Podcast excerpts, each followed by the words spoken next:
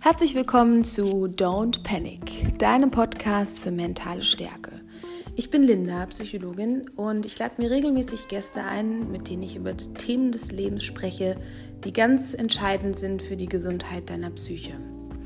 Und in dieser Ausnahmesituation von Corona, an der wir alle stecken, dachte ich mir, es wäre doch echt mal interessant zu verstehen, wie ein Arzt die Situation wahrnimmt. Wie ist da die Stimmung in der Klinik, wenn man wirklich auch mit Corona-Patienten direkt zu tun hat? Und da habe ich mit Dr. Alva Mollig gesprochen. Und ähm, Alva ist nicht nur HNO-Arzt, sondern er hat auch The Mindful Doctor gegründet, was eine Konferenz ist, die sich mit dem Zukunftsmodell von Krankenhäusern, von dem Gesundheitssystem beschäftigt und wo einerseits die Gesundheit des Arztes im Vordergrund steht, also was müssen wir ändern und tun, damit Ärzte und das Pflegepersonal eben auch gesund bleiben können unter diesem Dauerstress, aber auch die Behandlung und die Prävention von Krankheiten für die Patienten in Frage stellt und neue Lösungen vorstellt. Ganz spannende Person und äh, ein sehr schönes Interview. Ich ähm, ja, freue mich, dass er dabei gewesen ist und wünsche dir jetzt ganz viel Spaß bei dem Podcast.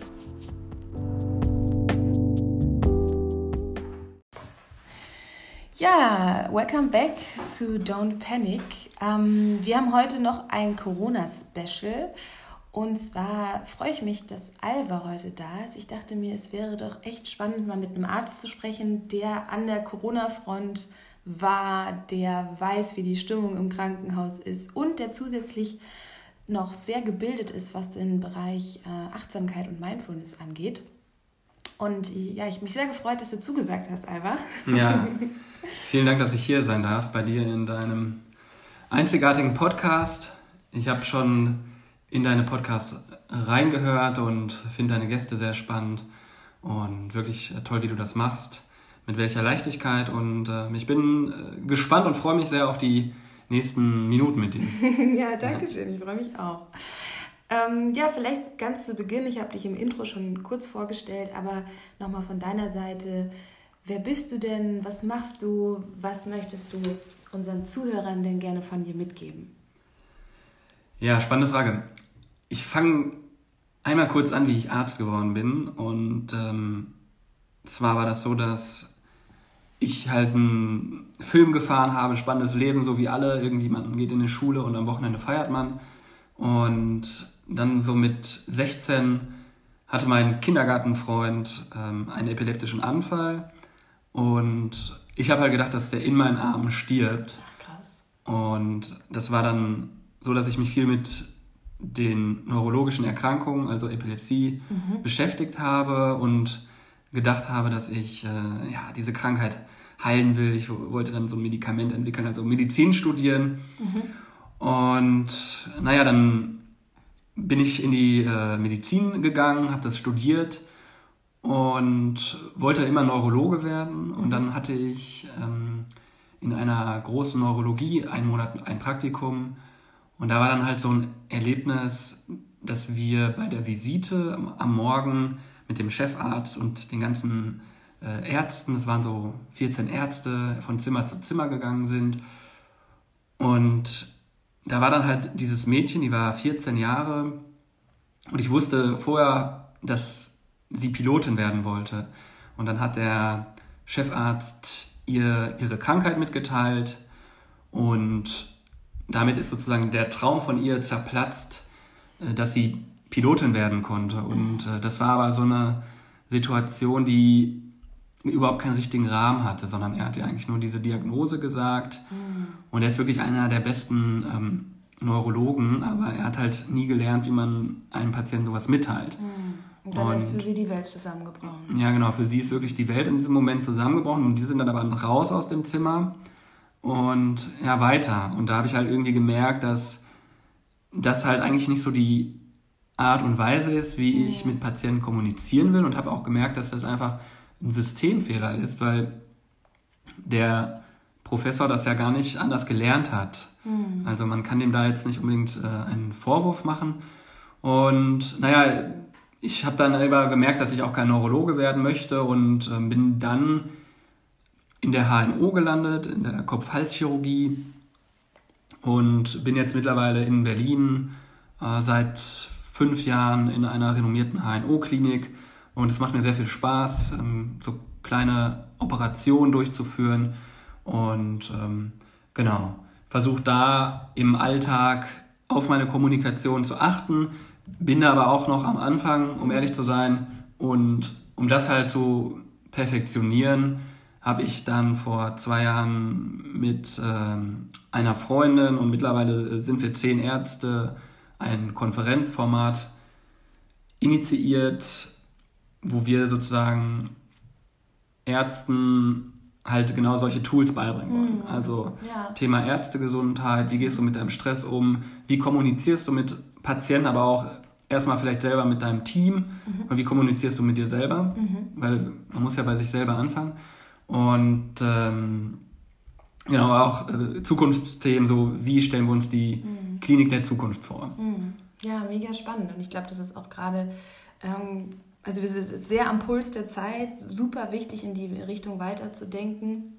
Wir merken ja auch gerade, dass in vielen Ländern unser Gesundheitssystem sehr an, an die Grenzen kommt und dass wir mhm. vielleicht mit den dem System, was wir die letzten Jahre aufgebaut haben und gelebt haben, äh, gar nicht immer zu dem Heilungserfolg kommen oder auch zu der Prävention von Krankheiten, die uns wichtig ist. Mm, ich habe auch letztens äh, so eine Studie mal wieder gelesen, da ging es darum, wie sich der Heilungserfolg verändert, allein wenn der Erstkontakt in der Notaufnahme, den ich dann zum Arzt habe, wenn der mir das Gefühl gibt, hey, mach dir keine Sorgen, das wird mhm. wieder, verändert sich der Heilungserfolg um 60 Prozent. Mhm, was du ja. eben angesprochen hast mit Kommunikation und wie wichtig das ist. Ja. Und es ist eben nicht nur die Behandlung der Krankheit, sondern es ist die ganze, das ganze Leben drumherum, die Beziehungsebene ist so wichtig. Ja. Ich meine, gut, wir als Psychologen, wir versuchen das zumindest sehr gut zu leben, aber mhm. äh, ja, ich habe auch das Gefühl, dass das im Gesundheitssystem noch holistischer betrachtet werden müsste. Genau, also das ist einfach, da muss man die Ausbildung hingehend halt einfach verstärken. Und wir sind nicht an der Uni, sondern wir sind halt einfach ein eigenes Format und ähm, bauen da gerade ähm, so eine Art Bewegung in die, ähm, auf und ähm, haben da wirklich spannende Leute, die da wirklich die, ähm, das meiste Wissen haben und viele mhm. Studien zu gemacht haben. Genau, das ist die Mindful Doctor Company. Ja, im September geht es weiter. Genau, im September haben wir ja die Konferenz, da können wir hinterher nochmal drauf äh, eingehen ja. und da bist du ja auch als Workshop-Leiterin ja. äh, und da freue ich mich besonders drauf, ja. dass du da mit am Start bist. Ich bin auch gespannt. Ja, genau. Lass uns nochmal zurückkommen, äh, zurückkommen zu Corona. Deswegen haben mhm. wir uns ja heute auch genau. zusammengesetzt. Ähm, genau. Wie empfindest du denn gerade die Situation? Du bist ja im Krankenhaus, du hattest schon Kontakt zu mhm. Corona-Patienten. Was ist da dein Eindruck? Ja, also ich ähm, war auch lange Zeit entspannt und ähm, das lag daran, weil der Virus ja auch so weit entfernt war. Also mhm. ne, es ging in China los, man hat das so ein bisschen mitbekommen und dann kam es immer näher irgendwie diese Welle, dann Italien und dann haben, hat man auch so gemerkt, wie alle erst hm, auch so das nicht so ernst genommen haben, aber es wurde immer ernster in den, in den Kliniken. Und wir haben dann angefangen, sozusagen die ganz normalen geplanten, die elektiven OPs abzusagen. Also wirklich, mhm. wir operieren am Tag so zehn Patienten und hatten vielleicht dann noch ein, zwei Operationen mhm. und ähm, natürlich krass runtergefahren von heute auf morgen. Ähm, wir haben dann schon die Patienten behandelt, die halt Schmerzen hatten oder Patienten, die Tumore haben. Da, da haben wir schon äh, versucht, halt auch wirklich die Patienten ähm, zu fragen, die, den Ernst der Lage sozusagen einzuschätzen.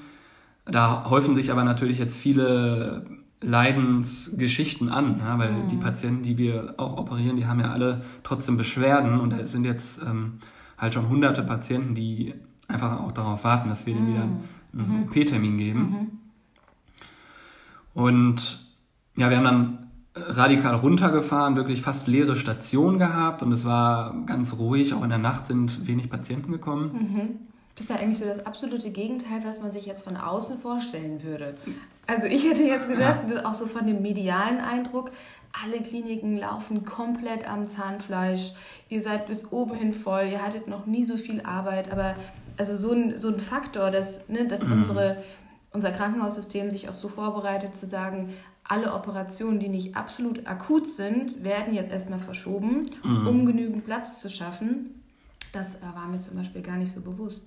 Ja, da, haben wir halt wirklich ähm, gutes Gesundheitssystem, was dann halt auch so eine Basis schaffen kann. Ne? Mhm. Wirklich in schnell, schneller Zeit ähm, da Platz zu machen für die mhm. Bedürftigen.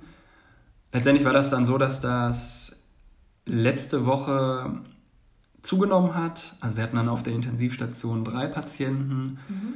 Ähm, Letzte Woche war dann Anfang April? Genau. Mhm. Und auf der Corona-Station, das heißt, wir hatten dann eine Station schon freigemacht für Corona-Patienten, da waren dann sieben Patienten. Okay. Also mit diesem äh, positiv getesteten Virus und ja, die waren natürlich äh, unterschiedlich krank und äh, viele Patienten sind halt älter mhm. und haben auch äh, Vorerkrankungen, muss man dazu sagen. Ja? Okay. Ähm, aber es gab auch einen 27-jährigen Patienten, der wohl keine Vorerkrankung hatte, mhm. äh, der beatmet wurde.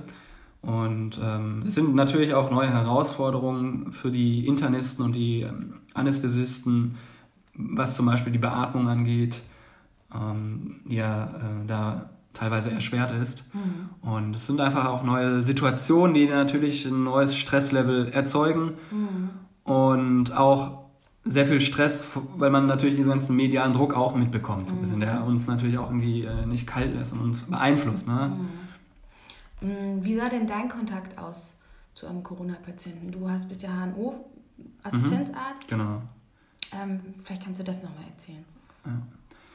Ja, wie gesagt, ich hatte dann Nachtschicht und äh, es war relativ ruhig und dann war es so, dass halt, äh, ich habe einen Anruf bekommen auf meinem Diensttelefon und da war ein Patient, äh, der halt einen grippalen Infekt hatte mit äh, dem positiv getesteten Virus mhm. und der ist halt im Zimmer gestürzt und hat sich halt das äh, halbe Ohr abgerissen.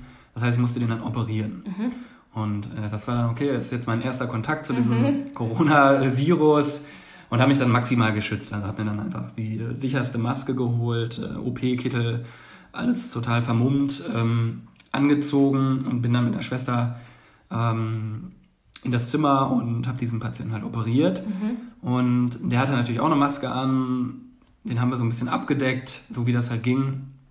Äh, er hat aber die ganze Zeit gehustet was halt äh, typisch ist, einfach so bei der Erkrankung, äh, so ein Husten. Und ähm, ja, das war wie gesagt, dann kam schon so ein mulmiges Gefühl auf, mhm. einfach so diese ganze Situation, weil ich wusste zum einen bin ich so beeinflusst von diesen Medien. Ähm, aber wenn man dann selber in diese Situation muss, ist das natürlich einfach, da steigt schon das Stresslevel an. Da habe ja. ich schon gemerkt, dass ich da einfach ähm, eine neue Situation habe, die ich so noch nicht kannte. Und ich bin ja wirklich schon lange, ich bin seit 14 Jahren im Krankenhaus. Okay. Und ähm, also hast sehr viel Erfahrung, kennst dich auch mit anderen Krankheiten aus, die durchaus auch ansteckend sind. Das ist jetzt nicht die erste Situation, wo du sagst, hier muss ich wirklich aufpassen, dass ich mich nicht infiziere. Genau, also das ist natürlich eigentlich keine neue Situation. Ja. Wir haben ja täglich mit, mm. mit Hunderten von Keimen zu tun. Also Viren, mm. Bakterien, Pilze. Wir, wir schützen uns ja andauernd. Ja. Also wir ziehen Handschuhe und Mundschutz sowieso bei uns an. Und ähm, das heißt, das ist keine neue Situation. Aber jetzt kommt halt von außen so diese, diese, diese Gefahr. Und ähm, auf der anderen Seite gibt es ja natürlich auch Professoren wirklich renommierter Universitäten.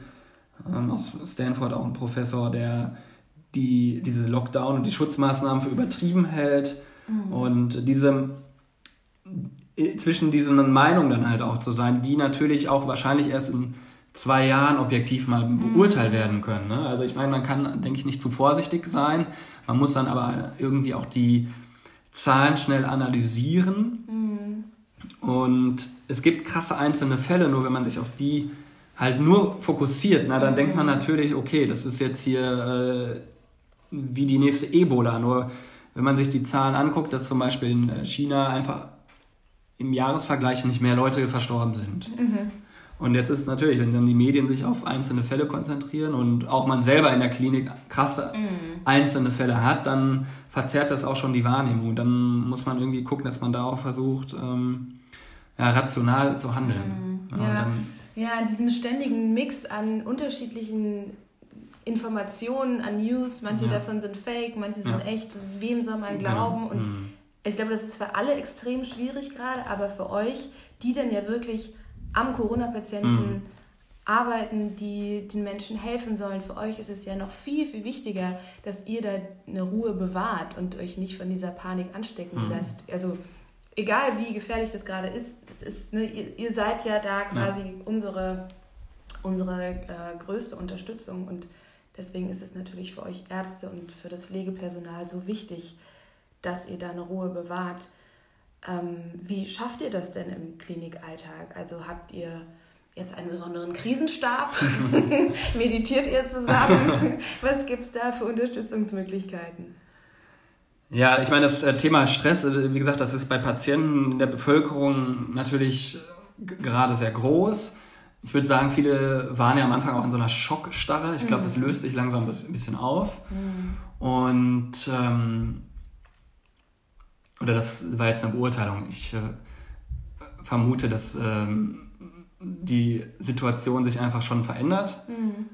weil man natürlich nicht äh, allzu lange in, einer, in, so einer stressigen Situation sein kann. Das kannst du besser beurteilen, wie die Leute sich fühlen. Ähm, ja, wie wir Ärzte damit selber umgehen.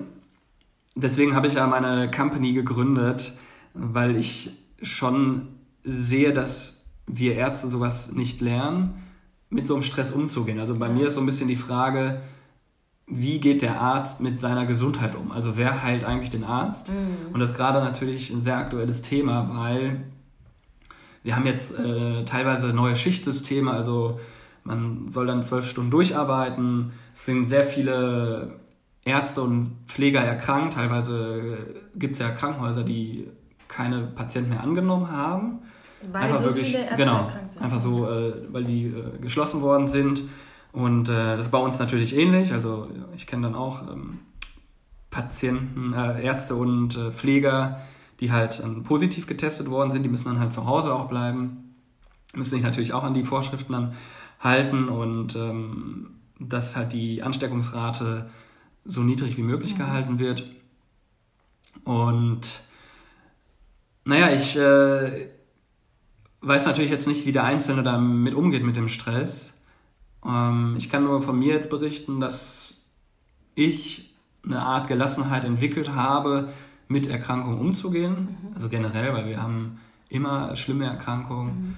Mhm. Und da meditiere ich halt täglich und ähm, das hilft mir halt massiv halt mit dem Klinikstress generell umzugehen. Mhm. Nur natürlich ist bei Ärzten eine sehr hohe Burnout-Rate, ähm, Suizidrate ist hoch, ähm, es geht schon sehr früh los und da fehlt auf jeden Fall noch ein großer, also da ist ein großer Nachholbedarf, mhm. da fehlt noch viel an Stressreduktion. Mhm. Im Krankenhaus selber gibt es keine Institution oder keine Abläufe, die jetzt sowas irgendwie unterstützen. Mhm. Also, ja, also die Struktur an sich, die du von außen geboten bekommst, unterstützt dich eigentlich gar nicht in der Bewältigung, sondern nee. das ist mehr jetzt von dir selbst ein Thema. Du hast dich lange mit Achtsamkeit beschäftigt, beschäftigt und integrierst es in deinen Berufsalltag. Ja. Mhm. Und ähm, du hast eben schon Meditation angesprochen.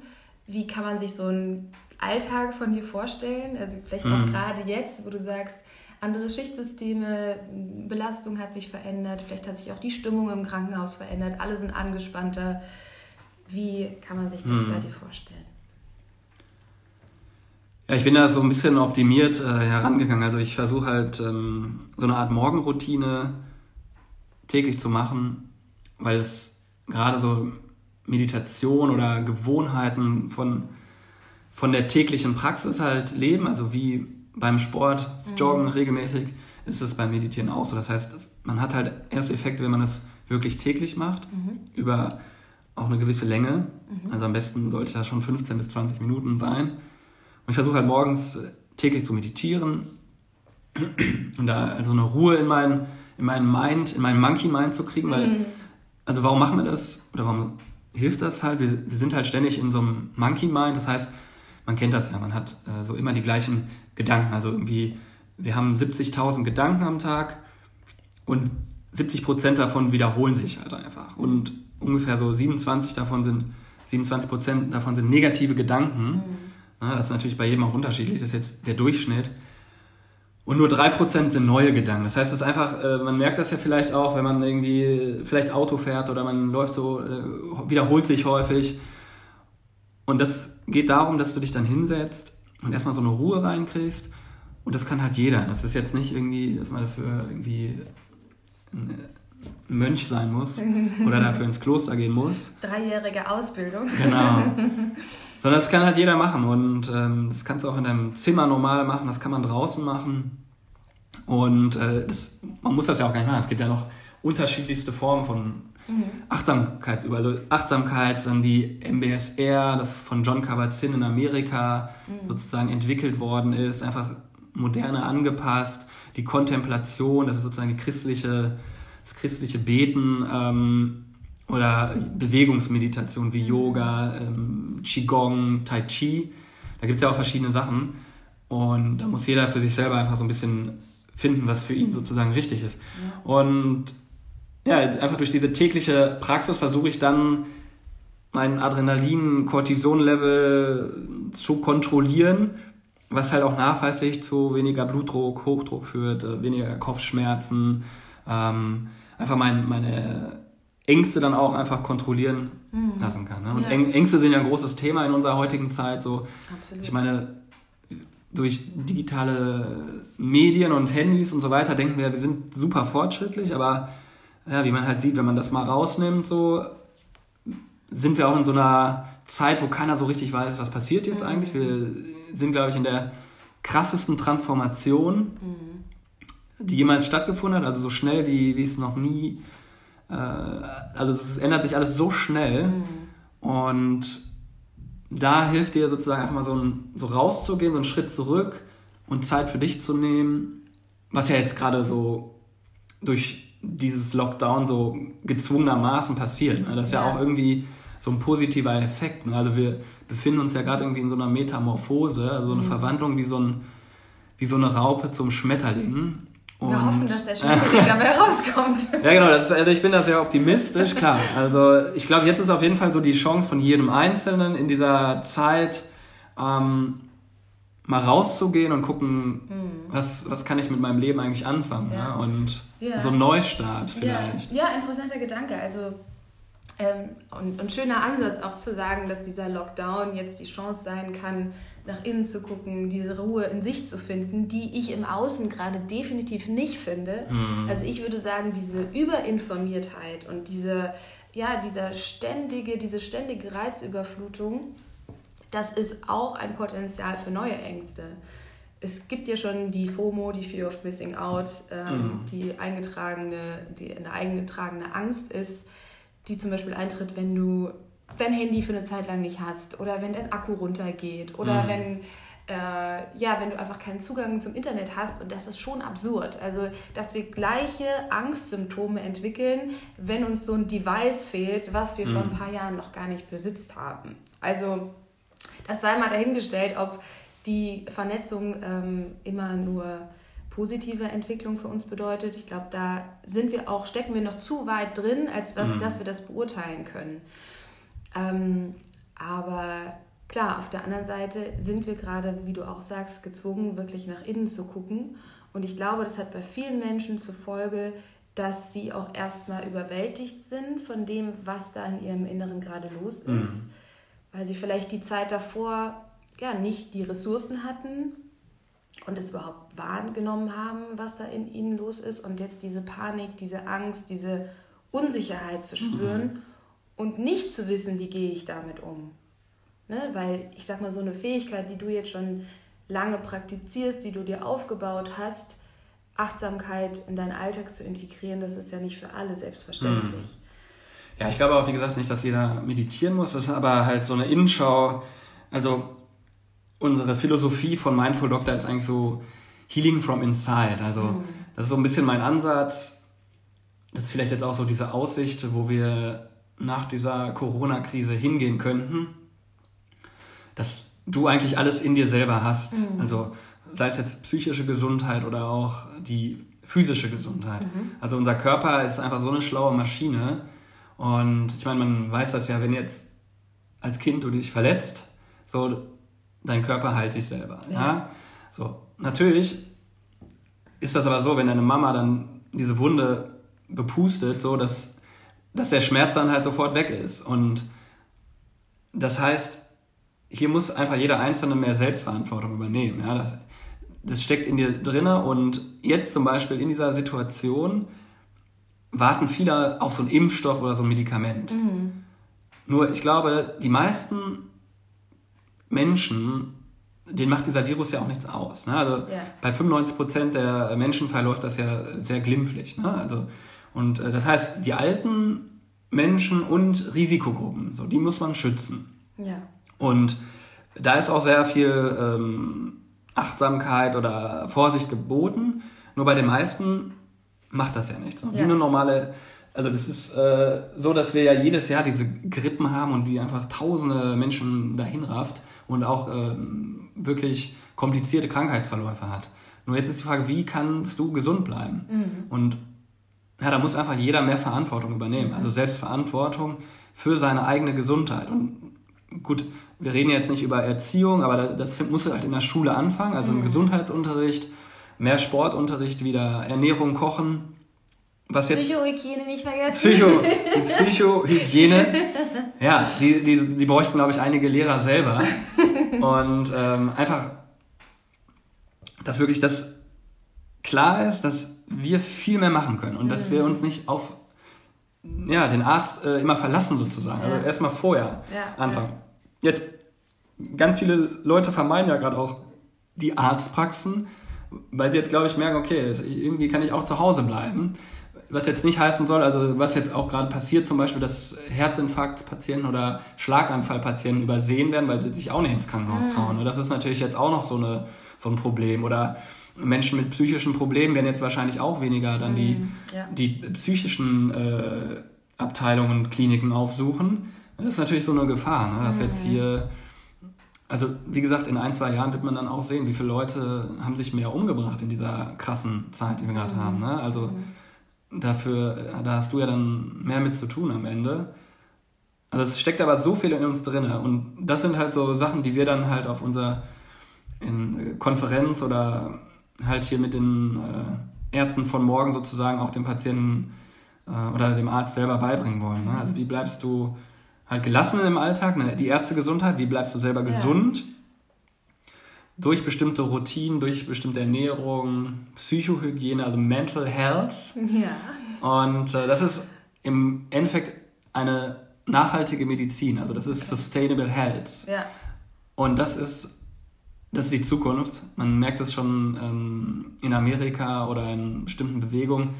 Äh, jetzt also immer mehr Leute beschäftigen sich auch mit Ayurveda oder Ernährung, Yoga. Also wie vereinst du Körper und Geist? Mhm. Weil diese Trennung, ähm, die in der Medizin halt so vorherrscht, die äh, ist halt zu hinterfragen, würde ich mhm. sagen. Mhm. Ja, also ich bin ja auch ein großer Fan von so einem holistischen Ansatz. Ich glaube, wir müssen immer den ganzen Menschen betrachten. Und wenn ich über psychische Gesundheit spreche, dann habe ich gezwungenermaßen auch Faktoren, die die Ernährung betreffen. Ne? Mhm. Die Darmgesundheit ist Faktor Nummer zwei nach Medikamenten, die meine Stimmung beeinflusst mhm. und die einen riesen Einfluss darauf hat, wie hoch mein Risiko ist, eine Depression zu bekommen ja. oder eine Angststörung zu bekommen. Also für mich hängt das immer zusammen und ich freue mich, wenn, äh, wenn wir gemeinsam dafür sorgen, dass das in Zukunft noch besser verbunden wird.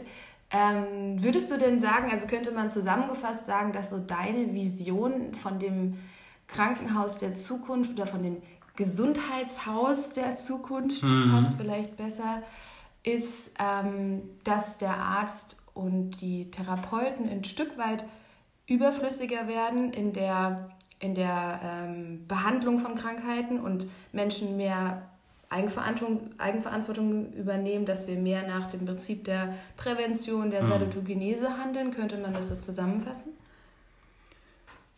Ja, muss man sich so ein bisschen angucken. Also im Endeffekt ist das so, dass wir voll auf Pump leben. Hm. Deswegen wird dieses Finanzsystem ja, was gerade einfach möglicherweise wie ein Kartenhaus zusammenfällt, mhm. ähm, das ist ja in der Medizin genauso. Das heißt, wir haben Medikamente, die kosten Millionen für einen Patienten. Ja. Und deswegen lohnt es sich ja auch, bestimmte Krankheiten zu haben, sage ich jetzt mal etwas überspitzt. Ja, ja. Und auf jeden Fall ist es so, dass dieses Gesundheitssystem langfristig, wenn es so weitergeht, halt unbezahlbar ist. Also es wird jetzt schon so viel Geld ausgegeben für Erkrankungen. Und das heißt, es ist notgedrungen, müssen wir zu einer anderen Medizin kommen. Und wenn man sich Zukunftsforscher anschaut, mhm. gehen wir schon in eine neue Zeit und hier wird einfach diese Selbstverantwortung, die Prävention die neue Richtung werden. Das heißt, die Kliniken selber werden sich transformieren müssen. Ähm, das heißt, neue Organisationsstrukturen aufgebaut und die Kliniken werden ja auch digital und der Patient wird dann in so einem Smart Hospital angebunden. Also das mhm. heißt, du gehst natürlich, wenn du was Akutes hast, in dein Krankenhaus, aber du kannst dich ja, wenn du dich trackst, mhm. Kriegt dein Arzt sozusagen, oder erstmal die künstliche Intelligenz, aber dann der Arzt, der kann es kontrollieren, wenn es abweicht, kriegt sozusagen, kann dir ein Feedback geben. Ne? Das mhm. heißt, du wirst irgendwie an das Krankenhaus oder an die Arztpraxis digital angebunden mhm. und ähm, kannst dann natürlich viel schneller reagieren. Also das hört sich jetzt so ein bisschen nach einer Optimierung an, das soll das jetzt gar nicht so in so einem das entscheidet ja auch jeder selber. Ne? Muss mhm. jeder selber auch entscheiden, wie viel er sich trackt. Mhm. Ist dadurch natürlich sehr viel individueller, die Medizin. Genau, genau. Ja. Also das heißt, wir kommen zu einer Präzisionsmedizin, genau, ja. individualisierte Medizin.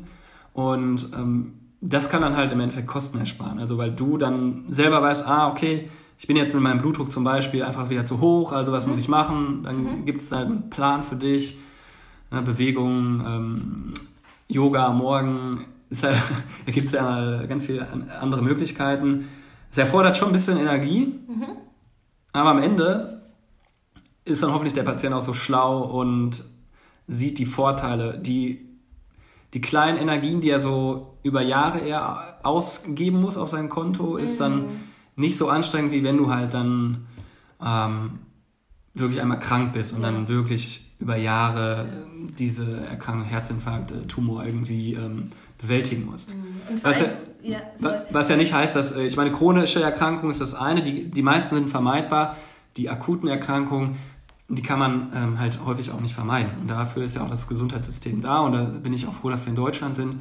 weil wir wirklich exzellente Spitzenmedizin haben und da einfach mehr Fokus auf die akute Medizin legen können und diese ganzen chronischen Erkrankungen, da muss jeder einfach mehr Verantwortung übernehmen. Auch die Ärzte für sich selber. Mhm. Ja. Ähm, also was mir an dem Ansatz auf jeden Fall sehr gut gefällt, ist, dass es sich auch danach anhört, als dass ich als Patient Strategien an die Hand bekomme, die ich für mich selber umsetzen kann.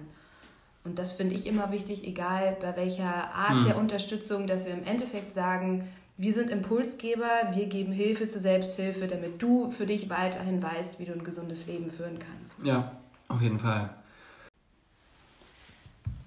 Ja, ganz viele spannende Aspekte. Ähm, ich würde gerne noch lange weitermachen, aber die Zeit ist leider schon abgelaufen. Mhm. Deswegen vielleicht noch mal so zusammenfassend, ähm, was würdest du sagen, können wir aus der Situation gerade Positives mitnehmen? Was können wir daraus lernen? Und ähm, was ist dir einfach noch mal wichtig, den Zuhörern mitzugeben?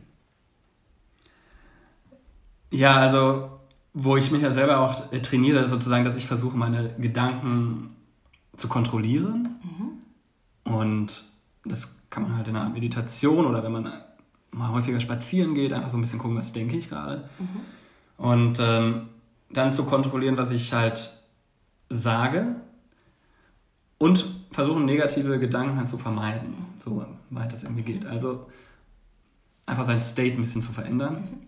Wenn du sagst, kontrollieren, was ich sage, ähm, dass ich selber auf meine Sprache achte ja. und auch immer mich wieder daran erinnere, auch das Positive genau. auszudrücken. Ja.